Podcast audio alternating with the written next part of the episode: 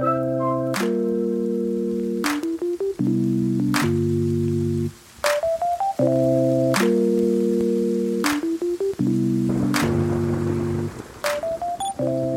aí, ouvinte, tá sabendo que essa semana dos quadrinhos aqui na Frentes Versos, né?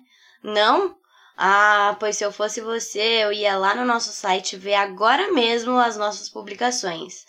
A gente acabou convidando muita gente essa semana. E bom, como não poderia faltar, a antena de hoje vai apresentar o trabalho de Vinícius Bualva, quadrinista, ilustrador e chargista. Para você não se assustar com o papo que vai seguir, deixa eu avisar que tem muita política e sarcasmo nesse áudio. Além do que, eu e o Boava somos amigos de longa data. A gente se formou junto na faculdade e tamo aí, né? Batalhando no meio cultural com unhas e dentes e críticas intensas sobre tudo que nos incomoda. Vou até introduzir vocês numa das primeiras memórias que eu tenho com essa figura peculiar que é o Boavinha. Logo no começo da faculdade, já nos tacaram trabalho em grupo nas costas e assim, sem conhecer direito nossos colegas, fomos obrigados a escolher os integrantes do grupo, que acabou sendo o grupinho do resto da formação inteira. Pois bem, a aula era de fotografia digital contemporânea. Aquela coisa, né? Tinha que falar sobre algum fotógrafo em voga, e o nosso grupo pegou o Vic Muniz, um brasileiro que faz uns experimentos doidos com novas mídias e materiais inusitados. Beleza. Até aí, tudo bem. No dia da apresentação, sem ninguém ter combinado nada com nada, Boava assume o palanque e dispara o seguinte: Olha, antes de mais nada, queria dizer aqui que acho o Vic Muniz um bosta. Olhares constrangidos do nosso grupinho. Tensão sobrevoando a sala. Eu pensei, porra, é sério que esse moleque vai mandar uma dessa num trabalho de faculdade? até que a nossa professora caiu na risada. Ufa, tava tudo bem. E assim acolhi o Buavo, que demorei para sacar que chamava Vinícius, na verdade, como um dos meus melhores amigos.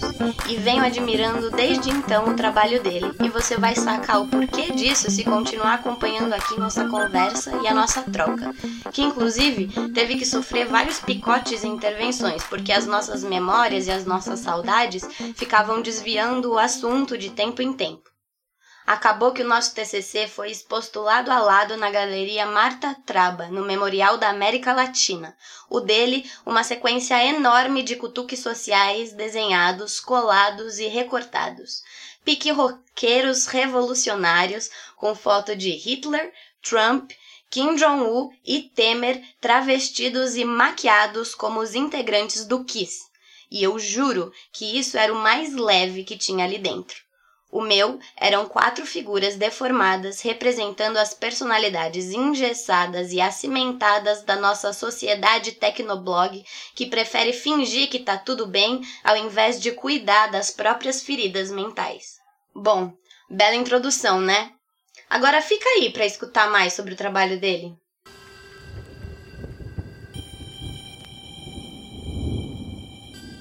Oi, Oiê, tá me ouvindo? Tá, né? ouvindo. Pô, e aí, como é que você tá? Ah, eu tô suave, tipo, é, tamo aí, né? Nos surtos e tudo mais. Isso aí já é de praxe, já, né? Se não surtar, a pessoa tá no erro. É, não tem como não surtar na real, né? Meio que a consequência. É louco. pois é. Tá difícil, mas tá da hora. E aí, então, me fala sobre o seu trabalho, o que você tem feito, aquela sua zine que você tava fazendo. Ah, tipo, tava pensando assim, como falar do meu trabalho. Mas acho que, sei lá, se eu for falar do modo geral, assim, do meu trabalho, acho que tem que destacar a importância, assim, de falar do desenho mesmo. Já é o que a gente tá falando agora, assim, já meio que começou e tá aí falando do desenho, né? Uhum. Porque na época do TCC na faculdade, eu não sabia nem muito bem o que eu queria fazer. Eu comecei a pensar em muita coisa, uma parte de doideira, assim, e sei lá, e não, não foi pra frente as coisas que eu queria. Eu lembro do meu orientador falar exatamente isso, mas o que não pode faltar no seu TCC, já que é sobre você o trabalho, né? O protagonista ali, no caso, era eu. Eu falei, pô, eu acho que não pode faltar desenho, né? E eu acabei fazendo um TCC só de desenho. né? Não sei se você lembra. Lembra, cara? Claro. Lembra. Nosso trabalho foi exposto um do lado do outro ali, só as críticas é. social pesadas. Total, ali, dialogando, né? Pois é, e aí eu acho que foi isso, assim, foi o pontapé, assim, pra eu assumir e falar, eu quero desenhar, sabe? Eu acho que é isso que eu quero fazer. Acho que é ali que eu me encontro. É, e aí, de lá pra cá, eu comecei a pesquisar cada vez mais como eu pudesse desenho estudar a, as linguagens das formas mais variadas possíveis, assim, entender o desenho como um todo, né? Entender ele também como processo, que é importante, mas também entender ele como um todo e como um resultado, sabe? Um resultado do qual eu já, já espero, sabe? Não desenho como potencial de pode vir a ser, algo que eu já quero que seja, né? Ter o uhum. controle total sobre ele, entende? comecei a estudar de todas as formas possíveis, assim, desde de observação, aí comecei a estudar ilustração, né, que já é outra parada quando a gente para para pensar no que a gente estudou em artes visuais, né, ilustração já é bem mais formalizado, assim, bem entre muitas aspas, ilustração é mais formatado, sabe? Tem certos pragmatismos ali que é, é, é difícil fugir, né? Composição, regra dos terços, sabe? Várias coisas que você vai ter como ferramentas para construir uma ilustração bacana. E eu comecei a me munir disso, sabe? De referências visuais, de referências teóricas, sabe? De política, de assuntos do cotidiano. E comecei a entender mais ou menos onde eu queria estar. Onde eu achava que, na verdade, o meu trabalho poderia falar com mais potência mesmo, né? Peguei a bagagem de artes que eu tive dessa parte mais desconstruída, mais, mais doidona mesmo, e peguei esse pé no chão da ilustração. Juntei nas coisas que comecei a ter alguns resultados, assim. Eu acho que até a Zine, né, que eu, que eu vendi lá para você, para o pessoal aquele dia lá no Antro, foi primeira revistinha que eu imprimi fisicamente, acho que nela, em si, a Cápsula Zero já é uma junção dessas linguagens, sabe? ela já está trabalhando na camada da ilustração, eu diria, mas ela está com uma outra camada de compreensão ainda por cima, que é uma camada, acho que, livre, sabe? uma coisa que ela não precisa necessariamente ser um quadrinho ou ser uma, sei lá, uma fanzine do que a gente entende como algo impresso num livretinho, né? Se bem que o formato de fanzine eu acho que ele é o mais legal, porque você faz o que você quiser também que tá valendo, né? acho que não tem muito essa. Mas a questão era trazer um pouco da linguagem do quadrinho, junto com a linguagem da fanzine, com a linguagem das artes visuais e ilustração, sabe? Acho que é, é que é essa pesquisa que eu comecei a ter, comecei a chegar assim, entender. Basicamente foi isso que eu comecei a perceber ao longo desses últimos anos, assim, com a minha pesquisa de desenho, fui percebendo que eu não quero nem estar nem tão para lá nem tão para cá, sabe? Eu quero estar em todos os lados que eu gosto e dialogar com tudo, né? Não quero ser só um ilustrador, ou só um quadrinista, o cara que faz fanzine, um artista. Eu quero estar, tipo, no meio de tudo e pegar e fazer uma maçaroca mesmo. Bem contemporâneo. É, eu acho que isso vem da liberdade da arte esse lance bem contemporâneo, né? Que é o que muita galera às vezes não, não é que não tem, né? Tem juízo de valores, mas tem pessoas com outra cabeça que estão nesse mesmo meio, né? Acho que isso é legal. É que eu acho que o tem contemporâneo ele fala justamente sobre essa maçaroca, né? Tipo, quando você se foca só em uma coisa, se pá, você é moderno, ou você está estudando uma, uma coisa isolada. Mas quando você tem a compreensão de juntar tudo, Aí eu acho que é uma visão é. contemporânea, sabe? Principalmente quando você fala Exato. de política, né? Tipo, sobre uma visão específica que você tem, que você defende, né, no seu trabalho, no caso. Sim.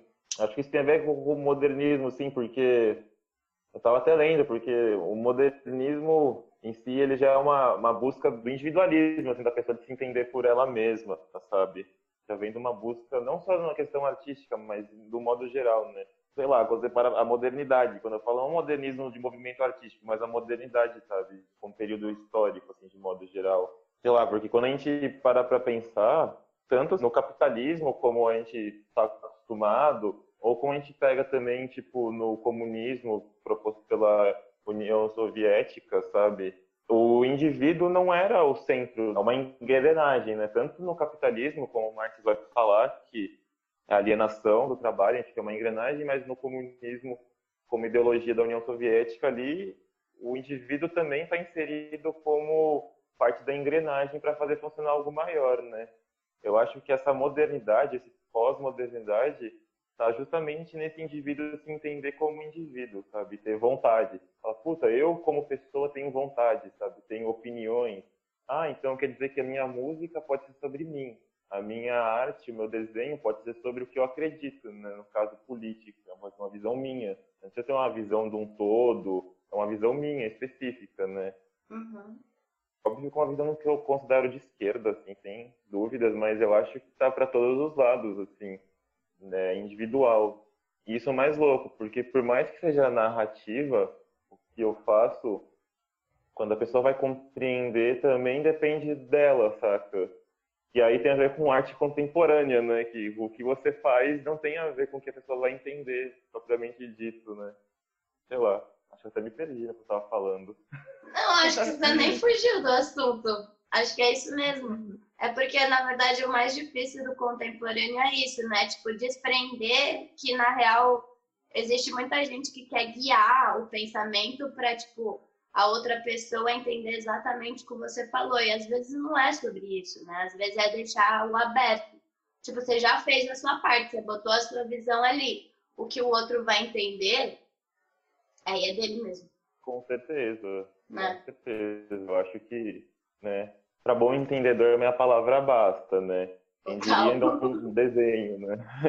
Já basta, mas é isso. Eu acho que até um paralelo com a educação também, que é uma coisa que eu pesquiso, mas depende muito, sabe, da referência, sabe? Eu acho que tem um pouco a ver com Paulo Freire, quando ele fala de uma visão de mundo, uma visão de mundo, né? Que ele propõe uma educação com uma visão de mundo, que é você entender a realidade social, econômica, cultural daquela sala de aula e a partir disso você construir algo coletivamente, sabe? Eu acho que tem muito a ver com a relação de arte, de eu poder estar construindo, mas que a visão de mundo das outras pessoas que estão ali recebendo o que eu construí como produto ou como conteúdo mais, sei lá, intelectual, também produz, sabe? Quando ela reflete sobre aquilo com a própria visão de mundo dela. Eu acho que tem uma relação com a educação muito bonita, assim, na arte, de modo geral. Sabe? É, não tem como separar, eu vejo isso também. Quando eu misturo meu trabalho com psicanálise,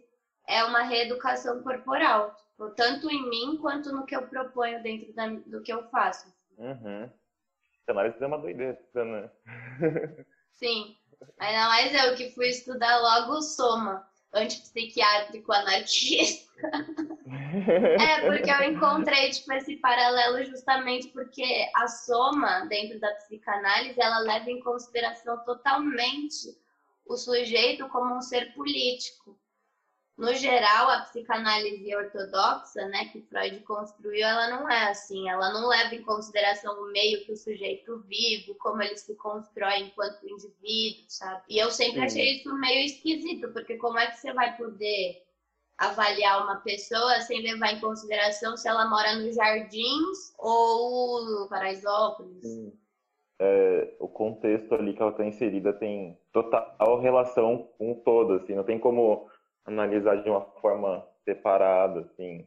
É muito papo da meritocracia, né, que acha que só o esforço individual de cada um é o suficiente, né, descartando toda a questão do mundo em si, né. É, exato. Que é uma visão hipocrisia, bem torta. Exatamente, hipocrisia pesada. Do neoliberalismo, sabe? A ideia é totalmente eu vou totalmente contra assim, essa vertente neoliberal, sabe? Sonho americano. essa ideia é totalmente. É, é boa de ironizar, né? né? É, exato. É tão tosca, né?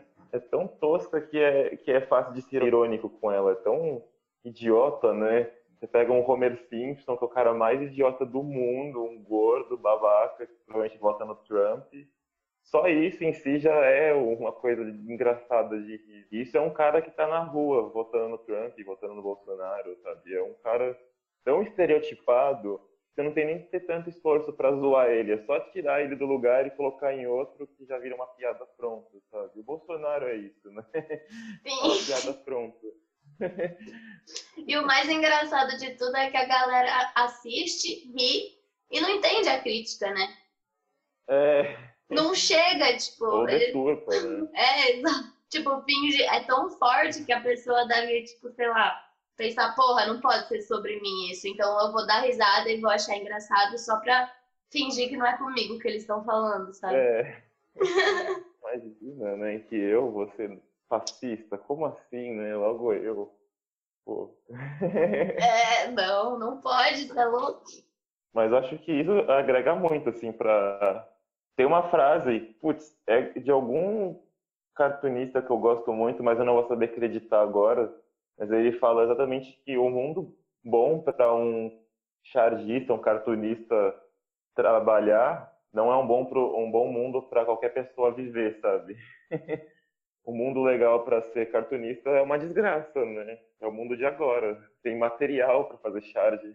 Exato, já tá tudo pronto, né? Mas também saber fazer essas críticas, tanto de um jeito pesado quanto de um jeito sutil, é difícil. Tipo, eu sei é. que você faz isso com uma certa maestria, assim, sabe? Porque é muito engraçado. E é muito pesado. Você lê aquilo, o que você faz, você vê, tipo, só da, do desenho, da ilustração, você fala, porra, não acredito que ele falou isso. Mas. Você não sabe se chora ou se ri, né? Mas é, também é, isso demanda uma puta coragem, porque, tipo, criticar principalmente as visões de governo, né? Você já se hum. pegou pensando sobre isso? Tipo, você pode ser preso, algo assim? Claro que não, não vai chegar nesse extremo, porque a gente vive na, entre aspas, liberdade, né? De expressão. Tá. Mas. Agora eu tô meio paranoico, tô achando que essa entrevista aí vai ser pra, pra ficha de comunistas aí, pro novo doc. Nem ligo, sabe? O, tem um perfil que segue a gente no Instagram que chama Lula Literário. Eles, tipo, pegam os livros que o Lula lê e ficam dando resenha, sabe? A gente já é uma revista meio comunista de esquerda, assim, não tem o que fazer. Não tem o que fazer, né? Ah, a gente é fala sobre arte e cultura, não dá pra ser imparcial, sabe? Não, acho que é em cala consciente. É, exato. É então. Na real, a gente, tipo, aponta todas as críticas. Mas ultimamente eu andei ficando um certo medo mesmo. Até porque aquele deputado lá do PSL, acho que não lembro o nome dele, Douglas, estava fazendo aquela lista, fichando os grupos antifascistas e não sei o quê, e, sabe, tipo, vai se fuder, né? Tinha tudo pro meu nome estar tá lá, tá?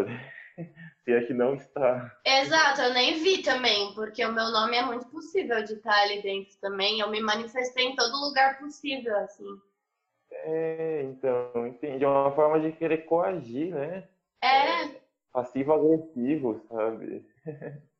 Porque ele não tá sendo contra a lei, digamos, mas ele tá sendo tipo um filho da puta, sabe?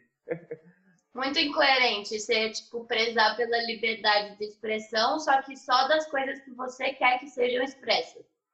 O contrário não é, pode. Então, é. É essa hipocrisia que eu falo do liberal conservador, sabe? Ele fala que ah, vão ser liberal na economia, mas conservador nos costumes, sei lá. Ou fascista que acha que ser racista, ser homofóbico é, é direito de liberdade de expressão, né? E quando você fala que não pode, ele se sente oprimido.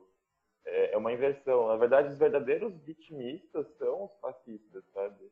Uhum. Não é a esquerda, não é quem pede igualdade que é vitimista, né? quem está de mimimi, na real, são os próprios fascistas. Exato.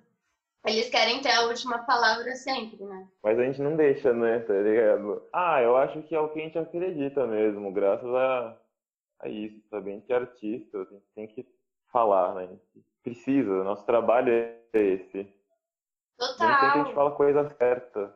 É. Mas... Eu fui despedida no começo da quarentena porque minha chefe entrou no meu Instagram e eu fiz um vídeo, tipo, falando sobre umas paradas políticas. E aí eu botei umas imagens de Hitler, comparando ele com, com o Bolsonaro e tal, tipo, imagens da ditadura e de agora e tal. E aí ela me mandou embora. Ela falou que o que eu fiz passou dos limites. Aí eu falei que para ela que, infelizmente, antes de eu ser professora, eu sou artista. E assim como um, médico tem que fazer um juramento lá na hora que vai se formar, a gente também teve que fazer um juramento, sabe? De proteger a cultura e de ser fiel com as nossas próprias é. visões de mundo. Então eu não posso ficar calada, senão eu vou realmente estar consentindo. E eu odeio hipocrisia. Tipo, a coisa que eu mais odeio na vida é ser hipócrita, sabe? Eu tento de todas as formas não ser, tipo, adequar minhas ações para ser uma pessoa de acordo com o que eu acredito. Sim, total. Acho que isso é um, um valor de um artista que eu respeito, sabe? Uhum. Acreditar e ir até o fim naquilo. Não é à é toa que botaram nossos trabalhos juntos, né? A gente tem opiniões é. muito fortes sobre essas coisas. Tipo, não adianta, é... sei lá, fazer uma arte que não vai falar sobre nada. Eu não vejo por que disso. Eu acho que tá impossível, sabe? É, vai virar design, né? Não que não seja uma é... forma de arte, mas. Acho que até o design bem feito, assim, ele tenta passar alguma coisa, né? A não ser quando você coloca aquilo totalmente fritar pastel, né? Faz um logo aí para daqui duas horas. Aí não, não tem uma peça de design, se ela pensada, às vezes até tem qualidades ali da pessoa, né? Ainda tem. É, mas ia para além da estética, né? Quando é Sim. realmente algo que toca e que fala sobre algo.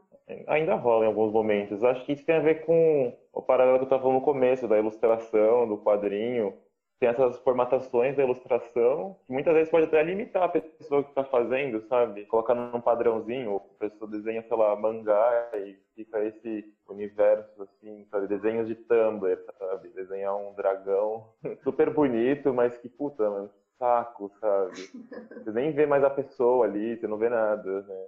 É. Eu acho que tem esse universo, assim, da ilustração que é meio chato, é exatamente esse ponto?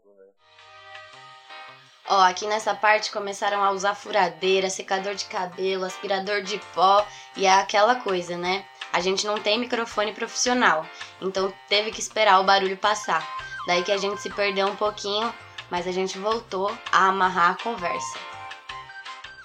Tá, vai, vamos falar sobre a sua compreensão crítica do seu próprio trabalho. Como é que você junta tudo isso? O lance de narração, construção de roteiro ou algo assim também? Ou é só hum. visual mesmo? Quer dizer, no visual já tem um roteiro, né? Também aquela aula na Quanta, que era de quadrinhos. Ah, sim, eu também fiz as aulas de quadrinho. Eu estudei quadrinho e ilustração lá na Quanta, eu fiz os dois cursos. Ah, eu terminei desenho lá também. Então tive um processo bem grande lá, um percurso lá na Quanta que foi bem importante. Mas é lá, eu acho que eles são um tipo de escola que não gostam muito do meu trampo, não por eles serem coxinha nem nada, eles são super desconstruídos, mas eles estão muito dando uma formatação ainda do que se espera de ilustração, tem uma expectativa, sabe? no resultado final. Isso é um ponto bem chave mesmo para o meu trabalho, tá? A expectativa versus a realidade. Ou a expectativa de, sei lá, um mercado de ilustração que é super restrito, o um mercado de quadrinho que é super fechado, assim. Que ou você tem um desenho totalmente sem personalidade e trabalha desenhando tipo, pro Maurício de Souza na turma da Mônica, com todo o respeito assim que eu tenho pela turma da Mônica, mas não tem personalidade, até por uma escolha assim deles mesmo. Ou você assume uma personalidade dentro de certos padrões, você fala, ah, vou, sei lá, desenhar e mais com estilo mais para Cartoon Network, um estilo mais infantil para ilustração, sabe, para livro. O que eu faço é tão sujo assim que eu acho que é subversivo até para os quadrinhos, sabe? Não vou dizer que eu sou, né, o alecrim dourado, né, faz, até porque eu me espelho muito, me espelhei muito, sei lá, desde, sei lá, de Robert Crumb ou, ou até o Lourenço Mutarelli, Brasil, ou, sei lá, vários outros caras. Tem uma galera hoje em dia fazendo coisas muito iradas, muito podrona, sabe? Que é tipo a galera do Escória Comics, uma galera assim que faz uma parada muito doidona também de quadrinhos. É, é tão difícil de entrar nesse mundo que até a galera que é mais underground vai se fechando, entende? Então eu me vejo assim nichado, assim, eu, eu trabalho dentro para um nicho está dentro de um nicho, sabe? As pessoas que consomem o que eu faço é uma pessoa que já consome um nicho underground e que está dentro de um outro nicho ainda. É porque é difícil, né, de ver seu trabalho. Eu sei que, que é difícil, assim. Que sentido difícil de ver, você diz, né? Difícil, é dolorido, é... É porque é muito cru, você pega a coisa e você critica e você bota mesmo a sua visão lá dentro, sabe? Porque é uma crítica que não é pesada, tipo, toda crítica é pesada, sabe? Mas quando você vê a crítica com a personalidade, que é um negócio crachadaço, aí você fala, caralho, eu vejo muita potência por causa disso, que eu já falei, que é corajoso, sabe? Porque você pegar e uhum. desconstruir ali o Mickey desconstruir a porra do Bolsonaro, sabe? Não é qualquer um que tem isso. É. Não dá para fazer isso de uma forma sutil, sabe? Por não ser sutil, é que é forte. É, é a facada bem dada, né? Exato. É que o Bolsonaro toma e, e não morre. É a facada bem dada, né? É falar das coisas com uma certa propriedade de visão de mundo mesmo, assim. Direto e reto. E, nossa, e é mais louco porque você me conhece, né? Você é tipo minha amiga pessoal, quando é próxima. E aí você vê aquilo até com certo medo. Você fala, caralho, o Guava não tá bem, né? É engraçado, mas ele tá nas trevas. Mas é bom que você consegue sair das trevas para produzir essas coisas. Eu acho maravilhoso. Quando botaram seu trabalho ah, lá do lado do meu, eu falei, yes, graças a Deus, já fizemos a faculdade inteira dividindo o grupo. É óbvio é... que a é. gente vai se formar um do lado do outro. Isso foi muito louco, foi icônico mesmo. Foi de última é, hora que os caras fizeram isso e eu não tinha visto esse link, sabe? É, Graças a Deus que tem eu, os curadores lá, né? Eles falaram, bicho, ó, pesado com pesado. Aí vai dar samba, né? Que doideira, cara. Faz muito tempo já que a gente se formou, né? Vai. Puta que pariu, né? A gente já tem bagagem suficiente para ser algum artista aí. Será que as pessoas que a gente admira também se veem assim? Falam, caralho, eu também não consigo fazer nada. Acho que sim, que o momento atual da arte tá ladeira abaixo. Né? Mas na verdade eu acho que isso impulsiona a gente para fazer essas coisas com mais verdade. É, é o que a gente tava falando, esse lance. O eu artista se sobrepõe, né, nesse todo. No meio do caos, assim, ele tá ali, ele é romântico, uma visão, eu entendo que é romântico, mas ele nasce, ele se impõe, ele. Sabe? É, eu acho que a gente vê, tipo, nossa, agora eu posso realmente falar sobre o que eu quero e preciso falar de uma forma qualquer que seja, com o meu próprio estilo, com toda a coisa que é horrível, mas que é assim mesmo que acontece, então não tem que não ser horrível. Sabe? Horrível eu digo de, de difícil de digerir mesmo. Não, eu entendo, assim, ó, acho que não soa tão mal para mim horrível, medonho, catastrófico, as trevas. Eu acho que tudo isso para mim faz parte de um processo de mundo. Se não tivesse as trevas, talvez não teriam como a gente passar por tantas outras coisas maneiras. A ditadura militar foi uma merda, mas o que nasceu assim de cultura ali, de arte, de pessoas indo contra e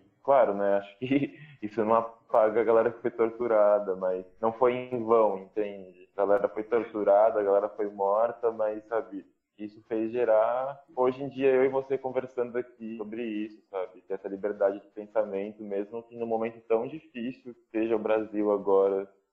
Mas é isso, sabe? O Bolsonaro não, não me assusta mais. Isso também não me assusta. A gente dá conta, sabe? A gente é artista, a gente se vinga de pouquinho em pouquinho, mas a gente vai se vingando, sabe? Sim, principalmente quando a gente usa essa linguagem intelectual, entre aspas, né? Que faz essa crítica sutil, mas bem apontada. Que nem a facada bem dada no cara. pois é, a gente dá a facada certa, que não mata de uma vez, mas vai te deixando mais fraco, vai acertando ali nos pontos vitais, né? Eles odeiam charge, tá? O que fazer quando não dá mais pra fazer nada? Faça charges. eles odeiam. É, exato. Vai botar eles no lugar, trocar, né, o lugar. Eles que vão ficar com medo. Porque por mais que eles queiram que a gente não entenda, a gente entende muito bem o que tá acontecendo. Não, é. Isso que me assusta, todo, todo mundo entende, até os fascistas, eles entendem que eles são fascistas, sabe? Por isso que eles querem apagar, né? Uhum não, não tem inocentes, né? É, que nem aquela, aquela polêmica dos caras que excluíram aquela charge que o cara fez do Bolsonaro pintando uma bandeira fascista no hospital.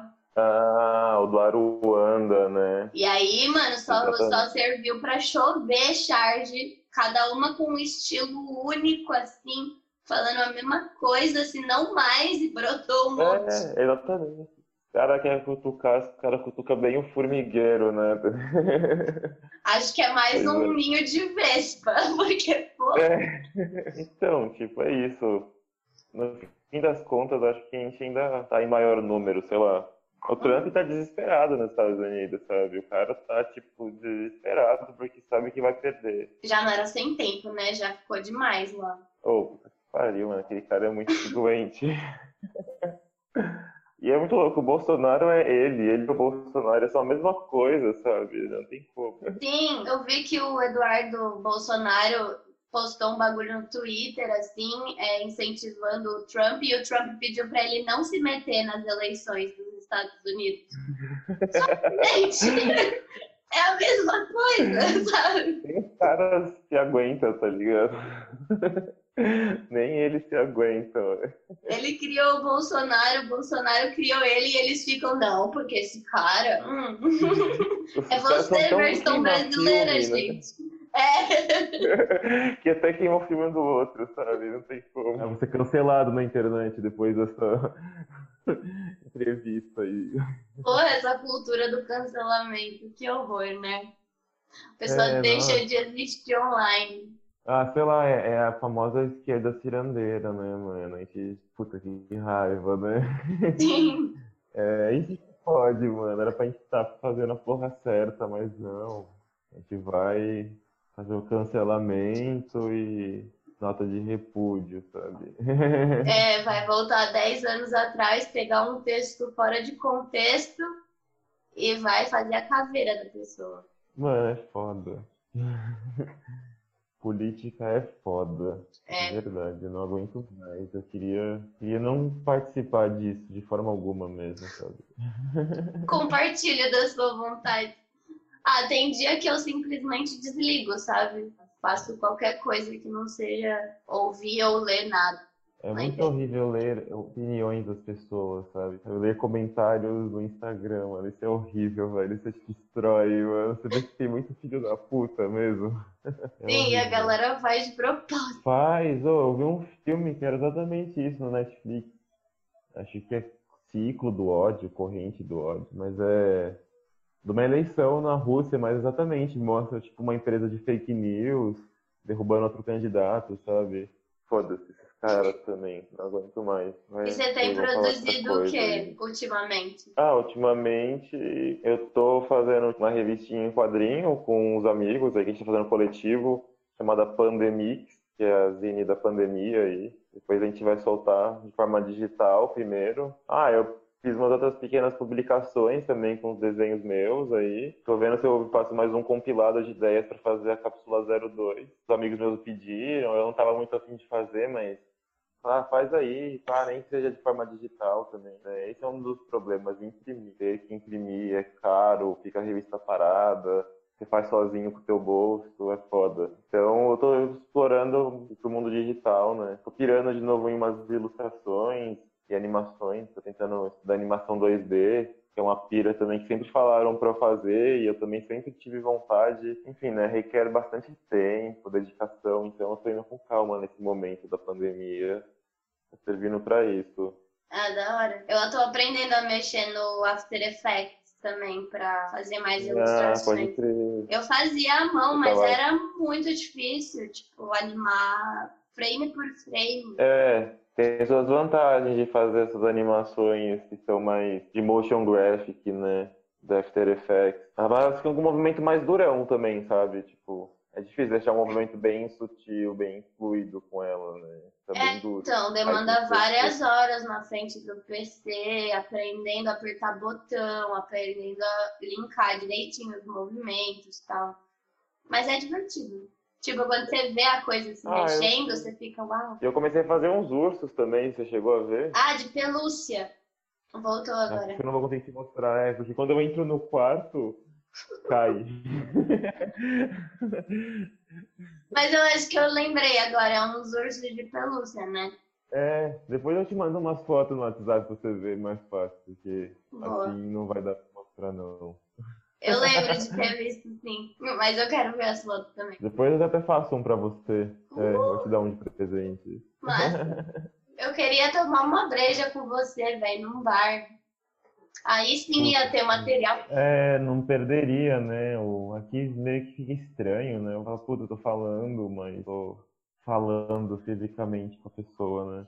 É, é bizarro. Mas pelo menos é isso, né? Uma pequena interaçãozinha, assim, por mínima que seja. Porque, pô, faz mal tempo que a gente não se vê. Nossa, faz mal tempo que a gente nem se fala direito. Pode crer, eu sou um amigo mal negligente, desculpa. Não, mano, nada a ver. Eu sumo pra cacete também. Na minha toca, incubada. É, então, a gente é meio misântropo, sabe? Sim. Ah, bicho de cidade, né? Tem a opção de ficar dentro do casulo. Agora a gente é obrigado, é. né, a ficar. Ah, é como se a quarentena só fizesse as pessoas viverem minha vida, porque para mim é a mesma coisa? Sim. É, eu já pensei muito sobre isso. Fala, gente, vocês estavam reclamando da quarentena, mas maior parte da vida, assim, da produção é aqui em casa mesmo. Vocês foram botar artista dentro é. de casa, queridos. a gente já ficava. É, já tava, né? A gente nem saía. Ai, caralho. Ai, que osso. Mas é isso, uma saudade de você, mano. Caralho. Nossa, Daria um abraço ali. Sim. Fica se abraçado. Enfim. Sei lá. Acho que é isso então, né? É isso. Tá falando há mó tempo que vou tomar água com vocês. é nóis então. Yes. Beijo. Beijos. Tchau, tchau. Tchau, até. E aí, ouvinte? Curtiu? Ficou brave? Ficou curioso? Ó, oh, deixa eu te contar que lá na Frentes Versos eu tenho uma coluna que chama Lexetimia, onde eu guardo todos os textos que eu escrevo sobre os podcasts que eu fiz aqui. Então, se você tiver afim, vai lá ver as ilustrações do Boavo. Beijos e até a próxima!